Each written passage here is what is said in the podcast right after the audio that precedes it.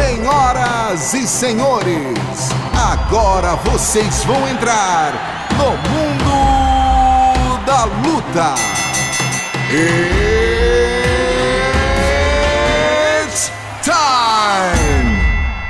Um abraço para você que me escuta. Está entrando no ar mais uma edição do Mundo da Luta, o seu podcast de artes marciais do Globoesporte.com. Eu sou Adriano Albuquerque, subeditor do Combate.com. Estou acompanhado aqui dos meus colegas. Primeiro ela, comentarista do canal Combate, a madrinha do MMA Nacional, Anaíssa. Tudo bem, Anaíssa? Bem-vinda. Oi, Adriano, todo mundo ligado aqui no Mundo da Luta. Estamos aqui com mais um programa e hoje dia de entrevistas especiais por aqui.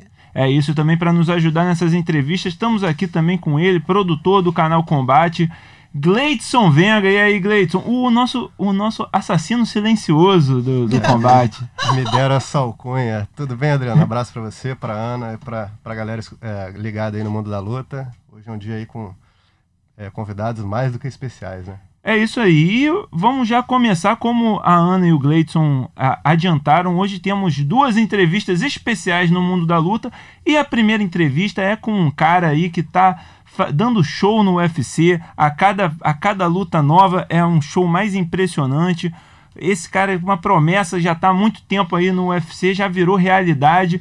Estamos falando de Charles do Bronx Oliveira. Bem-vindo ao mundo da luta, Charlinho, tudo bem? Fala, meu irmão. Pô, obrigado pelo carinho, obrigado pelas palavras. Graças a Deus, papai está me abençoando demais. Charles, o Charles do Bronx venceu a sexta luta dele consecutiva no UFC São Paulo no último dia 16. Foi o seu segundo nocaute consecutivo no UFC, sua 15ª luta finalizada antes do fim do tempo regulamentar. Ele agora já está apenas uma luta encerrada antes do tempo regulamentar, a menos que o Donald Cerrone, que é o recordista, que tem 16. Ele já superou o Anderson Silva e o Vitor Belfort nessa categoria. Fora isso, né, é o recordista absoluto de finalizações no UFC, 13 finalizações. Ô, Charlinho, é o melhor momento da sua carreira? Cara, eu acho que sim, né? Eu acho que é, eu entrei no UFC muito novo, né? O moleque tinha muito coração, muita vontade, né? E acabou escolhendo algumas lutas erradas, lutando de jeito que não tinha que lutar. Eu acho que agora eu me encontrei na minha equipe certa, eu acho que eu tô vivendo o melhor momento da minha vida. É, como eu falei, Deus tá me abençoando demais, são seis lutas seguidas, quatro finalizações, dois nocaute. Eu acho que as coisas estão acontecendo na hora que tem que acontecer. Oi, Charles, Anaísa, tudo bom? De novo, parabéns. Tive lá presente no UFC São Paulo, pude ver você mais uma vez brilhando no evento, feliz de ver sua trajetória. E queria que você falasse pra gente, né? Você que é o recordista de finalizações no UFC, falou da, na, na, outra vez no UFC Fortaleza que queria realmente mostrar isso, mostrar que seu jogo está cada vez mais completo e acho que agora também no UFC São Paulo você conseguiu essa vitrine que você tanto queria para mostrar esse Charles nocauteador, né? Ah, Aninha, tudo bom? Eu acho que sim, eu acho que eu acho que como eu falei, a gente tá vivendo uma fase muito boa, eu quero mostrar para todo mundo que o Charles não é só um moleque que faz jiu-jitsu, que é o cara finalizador, é um, é um Charles completo, é um Charles que vem lutando 100% e, pô, e eu acho que, pô, a gente tá vindo fazendo isso muito bem. Eu acho que todo mundo tá vendo que o Charlie pode nocautear também, que vem melhorando cada vez mais na parte em pé. É como eu falei pro Lima, eu falei, Lima, não é nem pelo fato de estar tá vindo nocauteando, eu acho que é pelo fato de estar tá lutando bem, estar tá tranquilo dentro do, do, cage, né, que eu acho que é isso mais importante. Não ficar naquela loucura, eu tenho que botar pra baixo, tenho que botar pra baixo, acho que não, acho que as coisas vão acontecer. Os meus adversários estão tentando me botar pra baixo, não é eu que estou tentando botar eles pra baixo. Então eu acho que graças a Deus está 100% e todo mundo está vendo que o Charles não é só mais um moleque do jiu-jitsu, é um moleque que vem completo tanto em pé quanto no chão. Ô Charles, você acha que muito dessa boa fase sua atual tem a ver com a questão do peso? Porque antigamente se falava, né, que você era um cara magro para ser um peso leve e tal, que você deve, deveria lutar entre os penas, mas você vem numa boa sequência aí lutando de peso leve mesmo, né? Eu acho que eu ainda tipo sou o mais leve da categoria. Toda vez que eu gente peso, eu sempre peso bem abaixo de todo mundo. Eu acho que eu acho que essa fase boa tá vindo pelo fato depois que minha filha nasceu, como eu falei, de eu só treinar, treinar, treinar, treinar, me dedicar 100% a isso, a, a querer vencer, a querer pô, mostrar o meu talento, a querer tipo conquistar o mundo. Então, eu acho que tipo é, essa fase tá vendo, tá vendo isso, sabe? Poder é, é, está se dedicando, tem mudado de equipe, ir para chutebox para poder aprender a minha parte da parte em pé, a parte da trocação. que era o que eu tava deixando a desejar, entendeu? Então acho que eu acho que de verdade acho que foi isso. Tipo, sair da minha da minha zona de conforto, que era ficar aqui no Guarujá, e em busca de treino, eu acho que tá dando certo, acho que tá 100% nisso. E, e, Charles, de onde vem essa mão pesada agora que está derrubando todo mundo, cara? Você é, já vinha mostrando aí um pouco né, a sua trocação, seu Muay Thai, é, chegando próximo, mas agora já são dois nocautes consecutivos no primeiro round. É, tá, tá surpreendendo todo mundo, né? É, e você é um cara que engana, né? Você é magrinho e tal, mas tem a mão pesada, pelo visto. Cara, é, como eu falei, né? Desde, a gente, depois que minha filha nasceu eu tô procurando treinar cada dia mais. Pô, eu vi que a gente tá realmente na 70, então pô, eu procurei um profissional na parte de musculação, comecei a fazer musculação aqui uma época, poder crescer, ficar um pouco mais forte. É, tô me dedicando cada vez mais à parte em pé. Pô, falei com o Nimaninho, vamos trazer um cara do boxe pra me dar treino, a gente trouxe o Lee. Então, pô, a evolução na parte em pé vem graças ao Lima, ao Samir, o cara que chamou pra mim. Então, tipo assim, eu tô, eu tô evoluindo, cara. Tem muita coisa pra aprender ainda. Eu tô só no começo da evolução da educação. Eu quero aprender cada vez mais. E aí a gente tá agregando coisas, trazendo musculação, trazendo jiu-jitsu, o wrestling, o muay thai, o boxe. As coisas estão vindo dando certo, graças a Deus. Agora, parece que, que houve uma mudança também na sua postura em geral, né? Você fala muito disso do nascimento da sua filha, como isso mudou a, a sua posturas, né? Mas a gente está agora vendo você também desafiando os lutadores no microfone, né? É, de onde veio isso também, né? Sempre, sempre me parece um bloqueio aqui de alguns lutadores brasileiros disso de é, falar é, claramente o que quer no microfone, né? De ser mais vocal na, na hora das entrevistas e agora você parece que superou isso. Como é que isso aconteceu? Cara, na real, é, isso está vindo sendo pedido para mim já faz tempo. Falei, Charles, vamos falar um pouco mais, pedir, dar alguns nomes e tal. Mas é, eu tinha um pouco de medo de falar e as pessoas pensarem que o Charles ah, perdeu a humildade. Porque qualquer coisinha que você fala na mídia, ah, é isso, é aquilo, não é o mesmo. E eu fiquei muito, tava com muito medo disso, de pô, começar a falar algumas coisas e as pessoas me criticarem e tal. Mas, pô, eu deixei bem claro isso. O Charles é o mesmo moleque, fala pra todo mundo, a favela tá vencendo cada dia mais. Tô mostrando isso, entendeu? É, só que, pô, eu, eu tô pedindo luta, tamo um pouquinho de lutar, um top 10, um cara ranqueado. E o UFC não manda, entendeu? Então, a gente achou um momento, a gente achou que chegou a hora do Charles poder falar um pouco mais, do Charles começar a pedir um pouco mais é, luta, pô, de poder, na coletiva de imprensa, usar um terno melhor, poder mostrar que realmente é um show, não é só, ah, chega lá, luta, não. O bagulho é realmente é um show. É um, é um show à parte. Então, eu acho que tipo, chegou esse momento, sabe? De eu poder falar. Realmente, as pessoas que são meus amigos, que são realmente meus fãs, que realmente me acompanham, sabe que eu não mudei nem um pouco, sabe que a minha humildade é a mesma. É, só que chegou a hora da gente poder falar um pouco mais, poder, tipo, gritar. É igual o meu notário fala, pô, tem que mostrar, você é o recordista de finalização, você é o cara que está vindo agora no momento vencendo tudo, então acho que as pessoas também têm que entender um pouco essa parte, que o Charles é o mesmo moleque, mas chegou a hora da gente falar um pouco mais, eu quero, é o 2000, 2019 está sendo um ano maravilhoso para mim, que vinha 2020 desse mesmo jeito, é igual eu falo para todo mundo, a minha parte eu estou fazendo, que a minha parte é só treinar, me dedicar, é, o resto deixa na mão do meu empresário, dos meus professores, e estou treinando, é isso. Ô Charles, e você com esses números que tem, é, falando nisso aí que você acabou de, de contar, né, dessa autopromoção, de pedir luta, você acha que isso que atrapalhou, de certa maneira, você já não tem enfrentado uns caras mais ranqueados nas suas últimas lutas? Porque você vem de uma sequência de, de, de, bons resultados, né? Cara, eu acho que sim. Eu acho que, na real, assim, eu acho que eu já lutei com alguns caras de nome, mas não é desculpa, mas toda vez que eu lutei com um cara de nome, pegou a luta por 15 dias, 20 dias, sempre foi assim, 15 dias, 20 dias, aí vai, Charles, luta entendeu? A minha luta com o Antônio Pérez, eu tinha visto, eu tinha vindo de uma grande luta, tava todo quebrado, peguei a luta com 20 dias, é, outras lutas também. Então, assim, já peguei caras de nome, mas eu não peguei nenhum cara de nome que me deram com tempo. Ó, oh, Charles, aqui um mês, dois meses. Eu, eu acho que tava faltando isso, acho que tava, tipo, eu, eu pegar a luta com mais tempo. E aí depois começaram a vir alguns caras que tinham alguns nomes, mas é, não um nome tão expressivo como que a gente quer um cara que seja ranqueado. Eu acho que para vir sair estava faltando isso, eu poder falar um pouco mais, eu poder me vender um pouco mais, eu poder, sabe, tipo, pô, eu tô aqui, eu não tô para brincar, eu, eu quero ser campeão.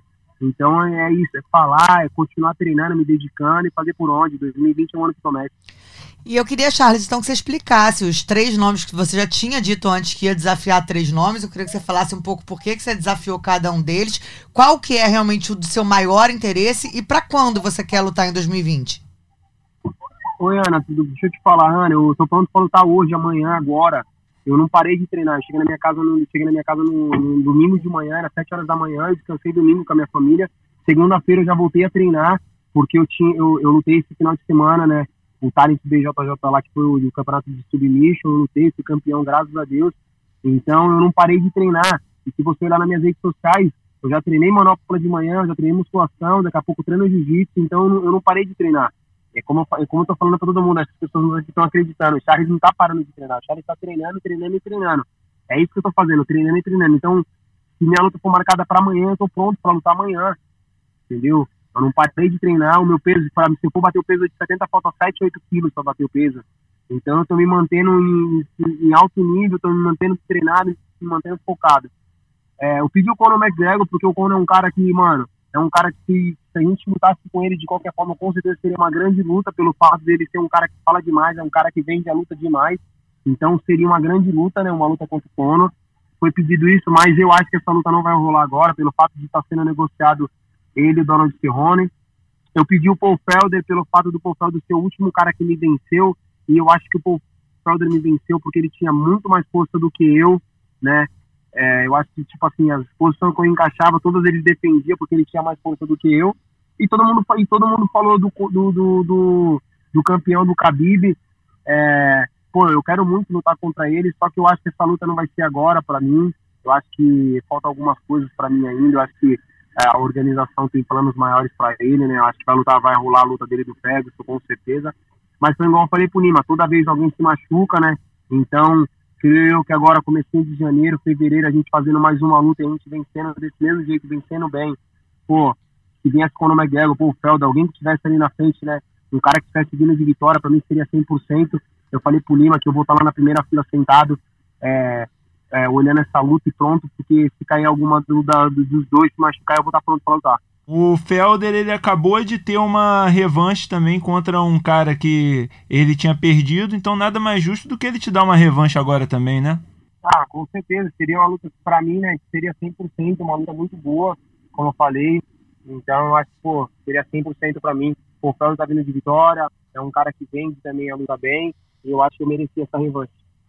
Agora, é, você falou né, do, muito do lance de que seria uma promoção muito grande do Conor McGregor, um cara que promove muito a luta, mas é, e o encaixe aí da, de vocês dois? O que, que te faz né, é, acreditar que essa seria uma luta boa para você? Por que, que você quer tanto essa luta? Cara, eu acho que sem, sem sombra de dúvida seria um, uma coisa fora do comum. Acho que meu jiu-jitsu é 10 vezes melhor do que o dele. E eu acho que na trocação é, é, é se preocupar com o primeiro round só. Eu acho que eu tô evoluindo demais na parte em pé. Como eu falei, eu acho que, mano, se eu, a luta 100% só daria eu. Eu acho que eu sou melhor, tipo, eu sou mais completo do que ele, tanto em pé quanto no chão. Acho que ele é um cara duro, que bate duro ali de mão direita ali, mas eu acho que é só isso.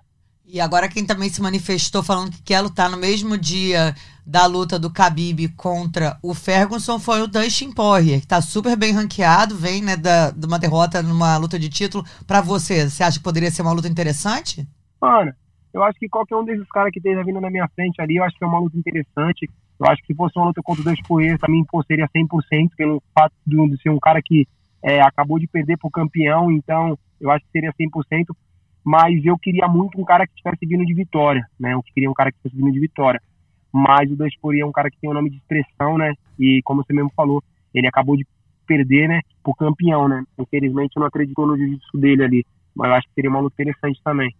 A gente vê o Khabib vindo né, nessa sequência incrível que ele vem é, durante, sei lá, muito tempo. A gente não teve campeões, quer dizer, durante muito tempo a gente teve campeões dominantes. Hoje em dia a gente vê em várias categorias os campeões trocando, né, é, de cinturão durante muito tempo. Você acha que o Khabib realmente, assim, é o cara a ser batido nessa categoria ou você não acredita muito nisso? Ana, eu acho, eu acho, eu acho que assim, a gente não tem como falar que ele não é o cara, né? São 28-0, o cara, todos os caras que colocou ele foi lá e fez aquilo que ele sabe fazer de melhor, que é botar para baixo e pô, finalizar os caras, um, um grau de muito violento. Só que eu queria muito ver ele com um cara que, tipo, não tem medo de ser botado para baixo. Eu acho que essa luta contra o Tony Ferguson vai ser uma, uma grande luta para ele. E eu acho que na hora que ele me botasse para baixo, eu não iria ter medo de ser botado para baixo, pelo fato de eu gostar né, do chão. Jiu-jitsu é, é aquilo que eu amo fazer. Então, assim, eu acho que defender a queda, eu não vou falar para você que eu defenderia, pelo fato dele fazer isso muito bem. Ele coloca todo mundo muito bem para baixo. Só que eu não se preocuparia com isso de ser botado para baixo. Eu acho que as últimas lutas que ele tá vindo pegando são de caras que são da parte em pé, caras que são trocadores e que tem, tipo, medo de ser botado para baixo. Então, acho que assim, eu acho que quando ele lutar com um cara que vai trocar porrada com ele não vai se preocupar de ser botado para baixo, eu acho que seria uma grande luta para ele, mas não tem como não falar isso, o cara, o, ele tá vindo fazendo história, é um cara que merece todo o respeito do mundo. Bom, Charles, então com isso a gente vai encerrando a nossa entrevista contigo. Agradecer demais aí você ter atendido a nossa ligação hoje, participado do Mundo da Luta. Você é sempre bem-vindo e estamos na expectativa pela sua próxima luta. Tomara que seja contra um desses grandes nomes aí que você citou, para que você possa dar o próximo passo aí e chegar nesse cinturão que a gente está esperando para você. Pô, obrigado vocês, eu que agradeço de coração que a Pai do Céu continue nos abençoando a todos nós. E que venha 2020, né? Que 2019 está sendo um ano maravilhoso. Eu estou treinando e me dedicando para que eles me possam me chamar o quanto antes. Mas eles me chamando, eu vou estar pronto. Espero que seja assim enquanto o cara ranqueado. Todo mundo continue seguindo a gente, acompanhando a gente. Obrigado de coração a todos vocês. Valeu, Charles. Um abraço, cara. E é isso, gente. Então a gente termina a entrevista com o Charles Oliveira, mas a gente já vai direto para outra entrevista com outra lutadora do UFC. Estamos falando de Virna Jandiroba Carcará, que faz a sua segunda apresentação pelo UFC, agora dia 7 de dezembro, no UFC Washington. E aí, Virna, bem-vinda ao mundo da luta, tudo certo? Tudo certo, Adriano. Muito obrigada pela, pela entrevista. Tudo certo, tudo ok, ansiosa pela luta. E Virna, hoje a gente recebeu uma notícia aí que é, a sua adversária mudou, né? Que você ia enfrentar a Livinha Souza, só que por algum motivo ela saiu e está entrando aí uma americana, Mallory Martin, que também lutou no Invicta, lutou no Contender Series, agora com menos de duas semanas para a luta, né? Como é que é isso? Ter que é, encarar uma mudança de adversária? Quais são as diferenças? Já, já sabe é, quais são as diferenças da Mallory para a Livinha? Na verdade, a gente já tinha encarado é, uma diferença, né? Porque eu ia lutar antes com a Courtney Case, né? Só que ela acabou se lesionando. A gente sabe que é algo muito comum, né? A lesão né? dentro do esporte, né? Sobretudo dentro do MMA. Então, a gente já tinha meio que mudado o treino. E, e aí, Livinha se machucou. E, enfim, algumas mudanças, mas a, a, minha nova adversária acabou que eu soube hoje, né? Sobre isso, então ainda estou estudando a respeito e tal, mas sei que é uma grepe também. É, lógico que é, é um jogo mais próximo do que eu costumo fazer, né? É um jogo mais próximo do que eu costumo fazer. É, cada luta é uma luta, é lógico, né? Não, não tenho como. Mudam algumas coisas, mas eu acho que não muda tanto, porque a Livinha também ela é uma é muito híbrida, né? Lógico, ela ela é faixa preta de jiu-jitsu, mas ela é híbrida, ela aceita a trocação e etc. E eu acho que a minha nova adversária é por aí também. Ô Viana, você acha que por isso é importante se manter treinada assim em todos os aspectos, né? Quando, de vez em quando você vai lutar com uma adversária que é da trocação, você treina bastante em pé, quando é do chão, treina bastante chão. Mas assim, se manter nesse equilíbrio, né, treinando tudo, você acha que é importante justamente para uma situação como essa? Sim, eu acho super importante. Acho que a gente tem que estar preparado para tudo, né? Eu sempre tenho treinado, na verdade. O jiu-jitsu é lógico que é a minha especialidade, mas eu treino tudo desde o começo. A galera costumava falar muito: ah, mas você não troca e etc. Tem que treinar, é, treinar trocação, mas eu sempre treinei trocação. O negócio é que durante a luta, você, eu meio que não usava trocação, né? Eu acabava encurtando o caminho. Mas eu sempre estou treinando trocação, sempre estou treinando de forma geral mesmo. Acho muito importante, né? Essas coisas acontecem bastante dentro, dentro do MMA e a gente tem que estar pronto para tudo. Oi, Virna, tudo bom? Queria que você falasse um pouquinho da sua estreia no UFC. Pô, te deram logo uma pedreira, Carla Esparza, logo na primeira luta. É, o que, que você sentiu de diferente, né? Às vezes a gente vê é, as meninas quando saem de um evento. Teve algum tipo de, de, de algo diferente quando você entrou ali no octógono do UFC, vindo do Invicta para o UFC? E como é que você vê a, a, sua luta? O que, que você acha que você tirou daquela luta? Tudo bom, né? Isso aí.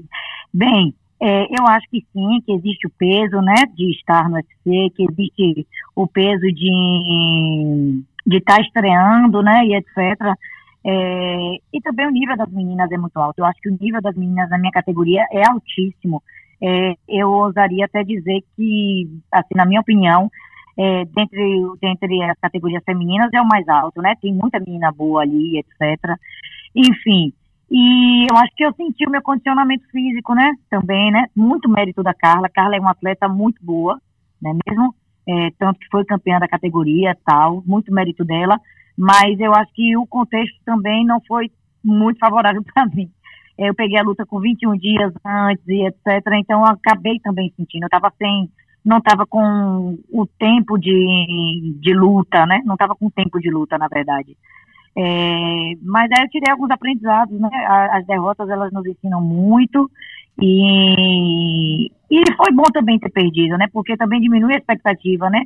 Às vezes as pessoas criam muitas expectativas em você e etc. E diminui, tipo, todo mundo perde isso é uma metáfora para a vida, inclusive, né? É, você chegou no UFC invicta, né? E com muita expectativa, justamente tinha sido campeão no Invicta UFC, é, dominante né, na, nas suas lutas e até ali. É, você diz também que, que, diminuiu até as suas expectativas para si mesmo, de, tirou um peso também, isso do lance de não ser mais invicta? Eu não digo nem a, a minha expectativa, né? Mas talvez a expectativa das pessoas, né? E etc. Isso diminui.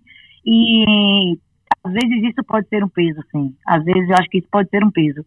É, então, sim, eu diria que sim. Mas eu acho que eu fiz uma luta, apesar de não ter vencido a luta, eu acho que eu fiz uma luta muito equilibrada com a Carla, que eu dei o meu melhor e tal, e isso é, é, é muito confortante, né? Saber disso. Apesar de não ter vindo a, a vitória, foi uma luta muito boa, foi uma luta muito equilibrada e, enfim, agora é partir para a próxima, né? O Virna, olhando aí para sua categoria, quem que você aponta aí como as, as três principais, é, os três principais nomes aí desse peso é, que mais te chama atenção? Não necessariamente que você gostaria de enfrentar, mas assim, as, as três principais aí para você. Poxa, eu acho que a Willy Zen, ela é muito dura, né? É uma menina muito dura mesmo, tanto provou isso agora, né? A própria Jéssica também, que é minha amiga, né? É duríssima. E eu acho também que tem uma menina aí que ela é muito dura e que ela já tem dado muito trabalho, lógico, mas eu vejo ela com grande potencial de ser campeã, que é a Tatiana. O jogo dela é um jogo muito chatinho e tal, e que muitas meninas ali dentro do UFC não tem, então eu vejo um potencial muito grande nela, na Tatiana Soares. Mas tem várias outras, né? A Rose, a Rose é incrível também e tal, né? a ponta 3 é pouco. É, Mas, verdade. enfim, eu acho que vou botar a Rose, tá? Me dá uma brecha para eu botar quatro. a Rose também, ela é muito, muito incrível, tá entendendo? Muito híbrida, tá entendendo? Enfim, admiro muito ela também enquanto atleta. Mas eu acho que a Tatiana Soares tem um potencial incrível para ser campeã na categoria. E, Vina, você que está no cenário há bastante tempo, eu queria saber como é que você avalia esse momento feminino que a gente vive, né? Hoje em dia, quatro categorias no UFC, cada vez mais crescendo, novas meninas sendo reveladas, o Invicta com um poder muito grande, realizando diversos eventos com uma frequência muito maior do que talvez, ou com uma, visibilidade maior, né, do que era. O nível das meninas também, eu lembro que se você for olhar há 10 anos, era difícil até para as meninas conseguirem lutas. Elas, não, elas queriam lutar, mas elas não conseguiam lutas. Às vezes caía um adversário, você ficava dois meses sem lutar. Como é que você vê realmente o crescimento do MMA feminino? Ao que, que você acha que se deve? E a que, em que patamar você acha que ainda precisa o MMA feminino evoluir? Poxa, é inegável né, o crescimento do, do MMA feminino, é inegável. Eu acho que é muito que as coisas não estão, é, não estão desassociadas, né? tudo se associa, etc. E eu acho que é muito do contexto histórico que nós estamos vivendo, né? As mulheres têm ocupado espaços, né? E então acho que também tem ocupado espaço ali dentro do MMA, as mulheres elas têm sido mais aceitas, elas têm sido mais, elas têm se empoderado mais, né? Então, tipo, sim, eu posso lutar também e tal. E tem muita menina aí representando muito bem a gente, né? Eu, eu acho incrível e eu sou, inclusive, muito grata pelas que vieram antes de mim, né? É, que abriram esses caminhos e é um momento incrível mesmo dentro, dentro do MMA para as mulheres, né? Os eventos, você vê que inclusive os eventos menores também, eles sempre têm mulheres lutando, né? Então, eu acho muito bom, eu acho, eu acho fantástico, acho um momento fantástico. É, eu acho que ainda há coisas que a gente precisa, né? Tá melhorando, não é mesmo? Talvez algumas. É, eu enxergo ainda, tipo, algumas questões que não são cobradas dos homens, às vezes são cobradas das mulheres e tal, né? Às, às vezes eu acho que questões técnicas, por exemplo, são secundarizadas em detrimento a outras questões, né? A tua aparência e etc. E eu acho que nisso a gente ainda precisa caminhar, mas eu acredito muito, sou muito esperançosa disso. É verdade, verdade, Vina. Agora, então, só para encerrar, queria que você mandasse aí um recado pro público brasileiro, pro público que vai estar tá assistindo a sua luta no UFC Washington, o que, que a gente pode esperar dessa segunda apresentação da Virna Jandiroba no UFC. Bom, primeiro eu quero, quero agradecer bastante, né, porque é, na minha última luta com a Carla, a galera foi muito amorosa, foi muito receptiva com, é, comigo e etc. E eu acho que a gente tem que agradecer, né? Muito por isso. Dizer que acompanhe, que fique ligado, que vai ser uma luta boa, tenho, tenho certeza. Sempre que eu entro no octógono, eu entro para me, me doar e etc. Eu entro para me expressar e eu tenho muita coisa boa para expressar. Então, acompanhe. E muito, muito obrigada pelo carinho. Ó, oh, Carcará vai voar alto ainda no UFC, hein, Virna? Estamos esperando, estamos na torcida. Com certeza. Um abraço, Virna. Até a próxima. Muito obrigado. Abração. Eu que agradeço. Tchau, tchau. E então vamos para o nosso terceiro assunto da semana, né, que eh, vamos pa passar um pouco as lutas que foram anunciadas na última semana, né? O UFC aí numa rara férias aí, né? Um período de férias aí de duas semanas sem evento. Então eles estão compensando, anunciando várias lutas aí para o ano de 2020 e inclusive algumas disputas de título, né? A gente teve aí anunciados aí o confronto entre John Jones e Dominic Reyes no UFC 247 em 8 de fevereiro. No mesmo evento, a Valentina, Valentina vai defender o cinturão dos pesos moscas contra Kathleen Shukajan. A gente tem no UFC 246 em 18 de janeiro Anthony Pérez enfrentando o brasileiro Carlos Diego Ferreira. Também Júnior Cigano volta à ação no UFC Red League em 25 de janeiro contra Curtis Blades. No mesmo evento, dois outros lutões envolvendo ex-campeões do UFC. Temos Rafael dos Anjos contra Michael Chiesa no peso meio médio e o Frank Edgar que vai estrear no peso galo contra Corey Sandhagen. E potencialmente aí hoje, né, na verdade na madrugada aí de segunda para terça-feira, o Habib Nurmagomedov e seu empresário é, divulgaram que ele assinou um contrato para enfrentar Tony Ferguson no UFC 249 em 18 de abril no Brooklyn. Então, gente, muitas lutas aí interessantes. Quero saber se vocês gostaram dessas lutas e qual desses é o confronto mais intrigante. Adriano ficou até sem fôlego agora, né, Adriano? é muita luta, luta, é muita luta.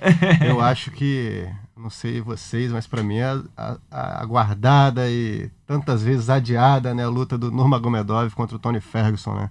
A gente vê esse domínio do, do russo aí por tanto tempo, difícil, né, pará-lo e, e muita gente aposta que se tem alguém para bater o Nurmagomedov, esse alguém é o Ferguson, né? Então, quem sabe aí em abril a gente finalmente consegue ver essa luta. Pô, tô batendo não só três vezes aqui, tô batendo em múltiplos de três na madeira e tal, porque, pô, não é possível, já é a quinta vez que essa luta é marcada, ela tem que sair, né, Ana? Tem que sair, mas ó, eu ainda vou acrescentar uma luta que não tá marcada, mas foi, é, foi a minha expectativa dessa semana, né? Que foi o Floyd Mayweather falando que quer fazer mais uma luta em 2020, quer dizer, na verdade, quer fazer duas lutas e uma contra um adversário do UFC. Quem será esse cara do UFC que vai enfrentar Floyd Mayweather? Vamos ter a luta do século parte 900 mil? É, eu, eu, eu apostaria que vai. Um vai ser no boxe, não vai ser no ah, não, Isso com certeza, né? No boxe. E dois, eu apostaria no Habib. Se ele tiver invicto ainda, se ele ganhar do Tony e Ferguson. O próprio empresário né, do Habib já foi lá cutucar nas redes sociais quando o Mayweather anunciou isso, botando a fotinho dele lá. Os dois já, já fizeram, já falaram aí um pouco que querem se enfrentar e tal. Agora eu. E eu... pensou de como é evento Tyson Fury tá treinando também, não é? É, mas será? É. será? Ué, eu votaria pra arrebentar logo. Anaísa sonha alto mesmo. Sonho né? alto. Pra quê? Sonhar pra que não custa nada. Se você pode sonhar alto, tá certo. Eu, eu tô interessado em ver o John Jones contra Dominic Reyes também, apesar de ser um cara aí sem muita é, mídia, né? Eu acho até que está sendo colocado um pouco cedo. É, eu achava mais legal ter visto o Corey Anderson, que tinha mais história aí com o John Jones. Mas é um cara grande, um desafio interessante para o John Jones, né, Gleison? É, eu acho que a única questão é essa que você apontou, de talvez ser um pouco cedo, né? É, ele, lógico, vem de uma grande vitória né, sobre o Chris Weidman, então isso realmente o credencia. Mas é, é até a culpa do próprio John Jones, né? Que lutou, lutou é. a categoria e não tem mais quem enfrentar. Se você for ver mesmo os potenciais desafiantes, eu acho que ele segue sem adversário. Tirando o Marreta agora que fez um lutaço com ele, Anthony Smith, eh, tem agora o Dominic Reyes, se você pensar no Corey Anderson. A própria performance do Blahovic. Blahovic, né? mas se você for ver para nível de John Jones, né? Acho que você cria a expectativa por ser o John Jones, né? Mas você não pensa mais, ah, pô, vai ser um adversário né, que pode batê-lo, igual foi o Cormier, igual foram tantos outros, né? Desde o Lioto, lá de trás e tal, do Vitor, aquela galera toda que ele já enfrentou. É, mas assim, como eu disse, né, culpa do John Jones que, que bateu em todo mundo. E eu achei interessante também que o UFC, para a estreia do Frank Edgar no peso galo, coloca o Corey Sandhagen, que é quase um peso pena. um cara altão, né, é, comprido pra caramba, é, que usa muito bem o, o jab, movimenta bastante. É, acho que realmente um, um, difícil achar um desafio maior que o Sandhagen pro Frank Edgar, a não sei que fosse o Zé Aldo, né? Que já, já perdeu três vezes, né? Chega, Duas né? vezes, né? E aí chega, né? Seria a terceira. E é impressionante a vitalidade do Frank Edgar, né, Adriano? Passa ano, entra ano, sai ano. Você acha que ele já vai estar tá fora do jogo ali, continua lutando, muda de peso, tá sempre nas cabeças. É impressionante. Ah, acho que tem grande chance de ganhar essa luta aí, com certeza. E aí, imagina a gente tendo aí é, José Aldo, Frank Edgar e, e Uriah Faber aí na fila pro, pro Henry Cerrudo, hein? Promete, promete esse início de ano que vem. E então vamos para os destaques da semana. Agora, é, entrando aqui no nosso Mundo da Luta, a gente sempre termina o programa com os destaques da semana. E o primeiro destaque, o nocaute da semana, vai para Michael Venom Page, que voltou a nocautear no Bellator Londres. Ele nocauteou o italiano Giovanni Melilho no último sábado com um overhand de direita, né, Gleidson? Saiu ainda tirando onda. Ah, ele, ele perdeu aquela luta pro, pro, pro Douglas Lima, é. mas a marra dele continua a mesma, né? É nocauteou ali. A gente até sempre costuma questionar né, o nível dos adversários dele, mas esse aí realmente foi chamado em cima da hora que o adversário original dele se machucou. E assim, a gente pode até questionar, mas a parte dele ele tá fazendo, né? Tá indo lá e nocauteando os adversários. Então, que o Bellator dê, dê adversários melhores e mais ranqueados para ele. Exatamente.